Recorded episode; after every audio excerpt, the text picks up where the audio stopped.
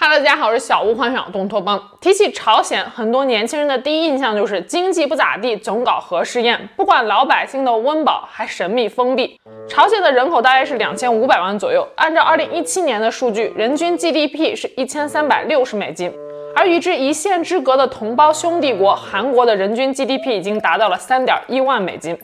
两个国家的生活质量也是天差地别，所以才有了“脱北者”这个词。但你可曾了解，上个世纪六七十年代，朝鲜也曾经有过一段高光时刻？如果你问老一辈的人，他们可能会说，那个时候的朝鲜实在是太富了。它和日本是当时亚洲仅有的两个工业国，并称东亚双雄。欧美国家的媒体还曾经评价那个时候的朝鲜是远东的奇迹。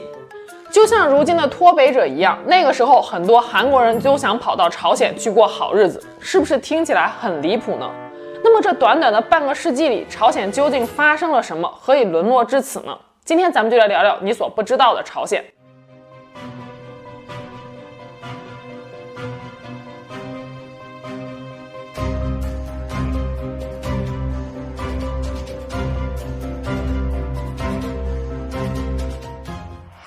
九四五年八月十五日，日本昭和天皇通过广播宣读终战诏书，日本无条件投降，标志着二战的结束。所有被日本所占领的国家的人民都沸腾了，这其中就包括朝鲜。然而，复国的喜悦仅仅只维持了一瞬间，朝鲜半岛就在苏美两国的拉扯下被一分为二。三八线以北由苏联受降，成为了今天的朝鲜；三八线以南由美国受降，成为了今天的韩国。一九四五年八月下旬起，三八线两侧的交通、电讯和人员物资的交流就都被切断了。南部以李承晚为总统的大韩民国和北部以金日成为主席的朝鲜民主主义人民共和国都公开表示，他们才是朝鲜半岛唯一的合法政权。两国政府隔着三八线，整天拿着喇叭互怼，都说要统一朝鲜半岛。不过说归说，闹归闹，没有苏美两个大佬的支持，谁都不敢轻举妄动。二战后，苏联为了本国的建设需要，率先把军队撤出了朝鲜半岛。美国也紧随其后，陆续撤出了自己的部队。朝鲜半岛本土一片废墟，遍地焦土。朝韩两国当时的军事实力，也就是地方保安团的水平。不过，这种格局在一九五零年左右被打破了。金日成派人秘密访华，向中方提出能否把中国人民解放军由朝鲜人所组成的三个陆军师移交给朝鲜。那么这三个朝鲜族的陆军师是怎么回事呢？解放战争初期，林彪带人到东北发展革命根据地，起初缺人少枪，处境十分被动。金日成则号召之前逃难到中国东北的朝鲜人加入林彪的队伍，同时援助了林彪几千个火车皮的物资。如今，金日成作为曾经的投资人向中国开了口，中国不可能不帮。就这样，中方不但将三个朝鲜族的陆军师补齐人员送还给了朝鲜，还附赠了一大批武器弹药。有了兵之后，金日成心里也有底气了。他不断地往莫斯科拍电报，向苏联老大哥阐述自己的宏伟计划，是要统一朝鲜半岛。不过一开始，斯大林对于金日成是爱答不理的。与此同时，一九四九年初到一九五零年六月。朝韩两国在三八线附近已经发生了两千多起纠纷了，这种武装冲突还在不断的升级。一九五零年六月中旬，金日成终于获得了斯大林对统一朝鲜半岛的支持。有人可能会问了，斯大林怎么会突然对统一朝鲜半岛来了兴趣了呢？其实他也不是心血来潮，而是因为当时中国意图收回被苏联所控制的旅顺港。当时的苏联什么都不缺，就是缺出海口。没了中国的旅顺港，苏联海军就要重新找地方驻扎，而韩国的釜山就很符合斯大林的心意。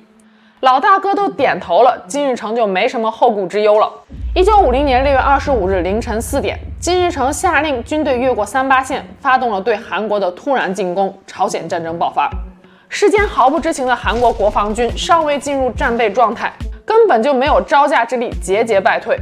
开战仅三天，也就是一九五零年六月二十七日，韩国的首都汉城，也就是今天的首尔就失守了。撤退时，韩国高层惊慌失措，为了拖住朝鲜的进攻，直接炸掉了汉江大桥，大批韩国的军队掉进了汉江，更快地瓦解了韩军的抵御能力。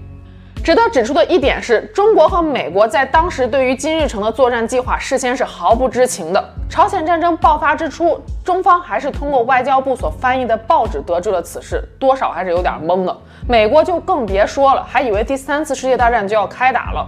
金日成这一招可谓是真正意义上的不宣而战。不过蒙归蒙，韩国作为美国亲自扶持的冷战代理人，眼看韩国就要凉凉了，美国也不可能坐视不理。一九五零年七月，在美国的鼓动下，联合国授权美国组成联合国军，准备对朝鲜开战。九月十五日，美军五星上将道格拉斯·麦克阿瑟亲自督战，指挥联合国军在仁川大规模登陆。朝鲜军队被联合国军从后方突袭，惨遭溃败。仁川港和附近岛屿迅速被夺回。此后，联合国军高歌猛进，很快收回了汉城，又越过了三八线，一路向北，战事大逆转，美军一下子攻到了中朝的边境。这个时候，中国也坐不住了，眼看都打到家门口了，如果朝鲜保不住了，中国边境自然是唇亡齿寒。就这样，一九五零年十月，中方参战，也就是我们所熟知的抗美援朝。此后的三年里，双方军队在三八线附近反复拉锯，几次战役下来，谁都没有办法真正意义把对方完全赶出朝鲜半岛，两军都疲惫不堪，再打下去也真没什么意思了。最终，在一九五三年七月二十七日，参战各方在板门店签署了停战协议，朝鲜战争结束，留给朝韩两国的只有一片废墟。美国虽然保住了韩国，但战争过后，直接就把烂摊子丢给了李承晚政府。韩国民众刚如何过活，就不是他们该操心的事了。而偏偏李承晚总统一直僵守着先统一后建设，不统一不建设的原则，长期忽略经济发展，又利用裙带关系各种暗箱操作，贪污腐败，搞得民怨载道。毫不夸张地说，当时普通韩国人的生活水平也就比非洲刚刚独立的加纳稍微好一点。至于韩国经济后来是如何崛起的，又是如何成为今天的亚洲四小龙的，与今天的这期视频关系不大。如果大家感兴趣的话，我日后会重新做视频来单独讲解。反观朝鲜，处于苏美对抗的最前沿，再加上六十年代中苏关系恶化等一系列历史原因，在战后得到了来自苏联、中国和东欧国家的大力援助，重建工作如鱼得水，就有如站在风口上的猪，经济开始腾飞。经过二战和朝鲜战争的洗礼，中苏两国当时国内的经济状况也是风雨飘摇。苏联还好一些，中国可谓是真的一穷二白。但即使是在这样的情况下，一九五三年，中国还是向朝鲜许诺，之前抗美援朝所花费的七万多亿军费，朝鲜不用还了，而且会在接下来的几年之内相继给予八万亿的补助，也不用还。真可谓是勒紧了裤腰带，委屈了自己，成全了别人。冷战史学界研究学者认为，对于中国当时这种超出自身承受能力的行为，唯一合乎情理的解释就是，中国在历史上与朝鲜颇有渊源，又在战争期间援助了朝鲜。为了保持中国在朝鲜的影响力，就必须做出非常的努力和牺牲。一九五九年前后，随着赫鲁晓夫的上台，中苏之间的分歧逐渐公开化。社会主义国家的数量本来就不多，为了吸引兄弟国站在自己一边，中苏双方相继对朝鲜表示友好和善意，援助金额和规模攀比上升。金日成则左右逢源，成为了最大的受益者。一九五八年至一九六三年间，在这个中国最困难的时段，中方依然以无息贷款的方式为朝鲜承担了纺织厂、轴承厂、糖厂、热工仪表厂、机电件厂、电子管厂、无线电零件厂等二十九个成套项目。可是那时中国的经济状况哪比得上苏联？很快，在赫鲁晓夫夹枪带棒的威逼利诱下，朝鲜便有了倒向苏联一边的趋势。而且仅仅只是因为这一点趋势，朝鲜就获得了苏联九亿卢布的无偿援助，其中包括免除战争期间的军事贷款七点六亿卢布和延期偿还一点四亿卢布的经济贷款。眼看朝鲜即将拥抱苏联，中国也加大筹码向朝鲜提供了二十多万吨的粮食。可是此时苏联给出了中国无法满足的条件，那就是冶金技术和石油资源。当时中国虽然刚刚发现了大庆油田，可是和苏联西伯利亚地区和巴库油田的储备量相比，还是天差地别的。一九六四年，朝鲜作为观察员国加入了经济互助委员会，简称京互会。这是苏联于一九四九年成立的组织，目的是为了在全世界范围内推行共产主义，让跟着他混的小老弟们都能够尝到甜头。创始之初，成员国一共有六个，后来扩大到十一个，观察员国九个，咨询国一个。虽然朝鲜并不是正式的会员国，但是它所享受的优惠政策一点都不比其他会员国少。京沪会就像是一个大市场，苏联负责实施国际分工，其他的成员国不需要吭哧吭哧的搞全面工业化，只需要完成苏联老大哥分配给他们的生产任务就可以了。生产出来的产品会被卖给其他京沪会的成员国。朝鲜从苏联进口相当于成本价的石油和原材料，再加工成成品卖给京沪会内的其他小兄弟，这就是一笔稳赚不赔的买卖。朝鲜不富谁富？就这样，金日成利用中苏之间的对立和拉拢竞争，介于齐楚，两边都不得罪，又两边都占便宜，不仅安然度过了战争后的创伤治愈期，还实现了经济的腾飞。我用一组数据就能够说明当时的朝鲜有多牛。有统计称，朝鲜战争结束后的十年里，朝鲜经济年平均增长率高达百分之二十五，是当时世界最高的。六十年代，朝鲜全面实现了电气化，城市农村家家通电，而且普遍把电力当作动力源和热源，人均用电量达到了一千一百八十四度，是当时中国人均用电量的五倍。而且中国也是在二零一五年才实现青海最后三点九八万人通电的。七十年代，朝鲜城市化率达到了百分之七十，只有百分之三十的人住在农村。七十年代末，基本上告别了牛拉人耕的农业生产方式，百分之九十五的插秧，百分之八十的收割，所有的农业灌溉全部都使用机械，可以说实现了全面的农业机械化。加上苏联援建的化肥厂，每年产量达到了三百万吨，粮食种植全面使用化肥，产量大增。七十年代，朝鲜的粮食产量就达到了八百万吨，八十年代初突破了一千万吨。朝鲜的粮食温饱线是五百万吨，也就是说，他们不但实现了自给自足，还可以部分出口。一九八四年，韩国发大水，朝鲜就援助了韩国几十万吨的粮食和物资。本是同根生嘛，富裕的照顾一下过不好的也很正常。一九六零年，朝鲜人均的 GDP 达到了二百五十三美元。当时的韩国仅有八十二美元，不足朝鲜的三分之一。到了一九七八年，朝鲜人均 GDP 已经达到了六百美元，当时的中国人均 GDP 只有二百四十五元人民币。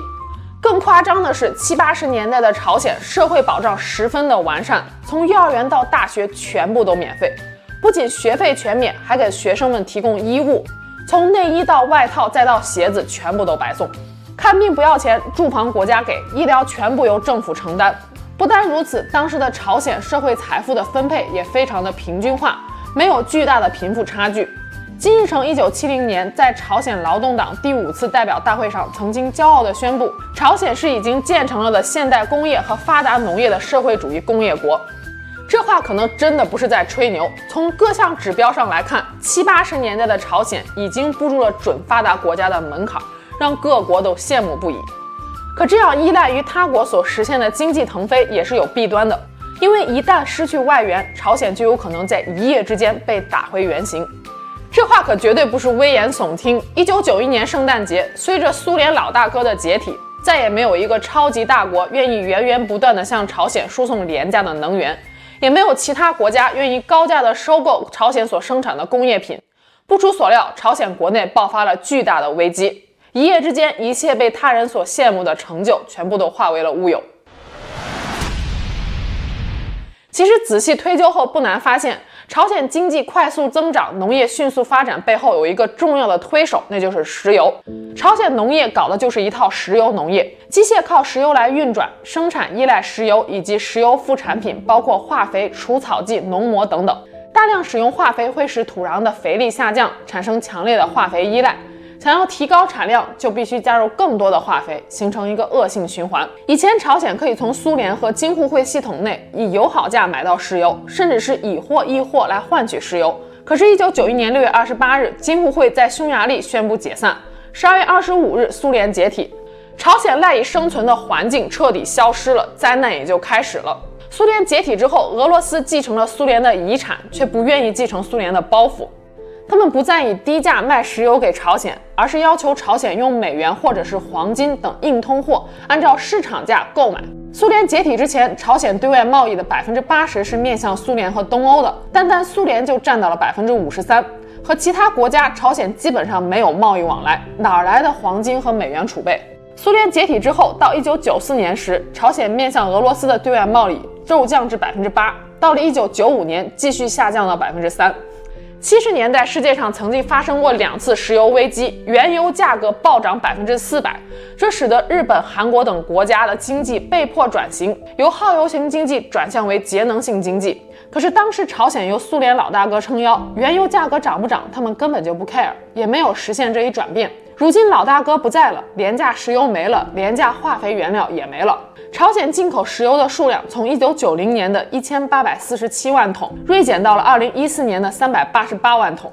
没有了石油，就相当于掐断了朝鲜的命根子，工农业彻底瘫痪了，化肥厂、化工厂、钢铁厂全部都无法开工，机械无法运转。一夜之间，高度机械化的农业被打回了手工耕种的小农时代。都说从俭入奢易，从奢入俭难。向来依靠机械搞生产的朝鲜农民，瞬间无法适应人工种植，粮食危机就这样出现了。朝鲜从建国开始就一直抱紧了苏联这个大腿，可没想到成也大腿，败也大腿。祸不单行，恰逢此时天灾也来凑热闹。一九九四年到一九九六年，朝鲜出现了连续三年的自然灾害。朝鲜的粮食产量从巅峰时期的年产量一千万吨，到了一九九五年跌破了三百四十五万吨，一九九六年直接降到了二百六十万吨。要知道，五百万吨可是朝鲜的粮食温饱线，这就意味着朝鲜有一半的人都吃不上饭。一九九四年，韩国的人均 GDP 达到了一万零三百八十五美金，而据统计，朝鲜只有不足四百美金。到了一九九五年，更是跌破了历史最低的二百二十美金。两个国家的经济状况彻底掉了个个。朝鲜劳动党把这段惨淡的历史称为“苦难行军”。更糟糕的是，这些年来，由于万事万物都衣食无忧，朝鲜政府几乎将所有的资金都投入到了军工生产之中，国家是一点余钱都没有了。在地缘政治遭受巨变之后，朝鲜政府更是变得多疑，不再相信任何国家，搞自我封闭，而且疯狂地发展军事实力。认为军事发展高于一切，只要军事实力够强，不仅能够保护自己，也能够让其他的国家忌惮。他们的理念就是没有糖果能够活下去，没有子弹是无法生存的。可是老百姓们更关心的是自己能不能吃得饱饭。一九九五年一月一日，金正日当选劳动党总书记后，第一站就去了潘松哨视察，期间提出了先军政治，也就是一切工作都以军事工作为重。金正日执政的期间，他的公开活动报道有一半都跟军事相关。曾经有人估计，当时朝鲜的军费开支惊人的占到了 GDP 的百分之二十五。在朝鲜，男女只要满十七岁都要服兵役，男性服役长达十年，女性也长达七年。朝鲜现役军人约一百三十万，数量位列世界第四。还有工农赤卫军、青年赤卫军、社会安全军等各类准军事人员超过了六百万人，随时都可以调往战场实施人海战术。在二零一九年的美国军力评价机构全球火力所发布的世界各国军力排名中，朝鲜排名第十八。这就意味着，除了那几个惹不得的，朝鲜基本上可以吊打全世界大部分国家。这里啰嗦一句，朝鲜的军事实力在东亚地区却是垫底儿的，因为它周边的那些东亚国家实在是太强了，俗称东亚怪物房。除此之外，众所周知，朝鲜还十分热衷于制造核武器，将自己挂在世界瞩目的中心，不去关心民生经济，一心只扑军事事业。难怪苏联解体之后，朝鲜人民的生活再难有起色。反观朝鲜一路走来的历史，不得不说，他们的第一代领导人金日成的运气真的是爆棚。出生于一个普通的农民家庭，加入抗日联军后被苏联人看中，宣传为抗战英雄不说，还一路当上了朝鲜的最高领袖。从朝鲜战争到金日成一九九四年去世，刚好是朝鲜人民日子过得最舒坦的四十年。金日成刚刚去世，朝鲜大饥荒就开始了。老百姓们哪会去深究这些门门道道？他们只知道金日成在的日子就是好日子，所以朝鲜人民普遍对金日成有着很深的崇敬之情。朝鲜金氏独裁政权从金日成、金正日再到现在的金正恩，如今已经经历了三代。可一个国家倒下去容易，站起来变难了。朝鲜的衰落也给了世人一个很好的警示：依附于其他国家的强大，并不是真正的强大。只有走上自强的道路，硕果才不会轻易被别人夺走。对于朝鲜而来，未来的走向还是一个未知数：是继续搞先军主义，做一个不怕死的滚刀肉。还是在百花齐放的世界中重新找回自己的位置，就只能靠朝鲜自己决定了。那今天就我们下期节目见喽，拜拜。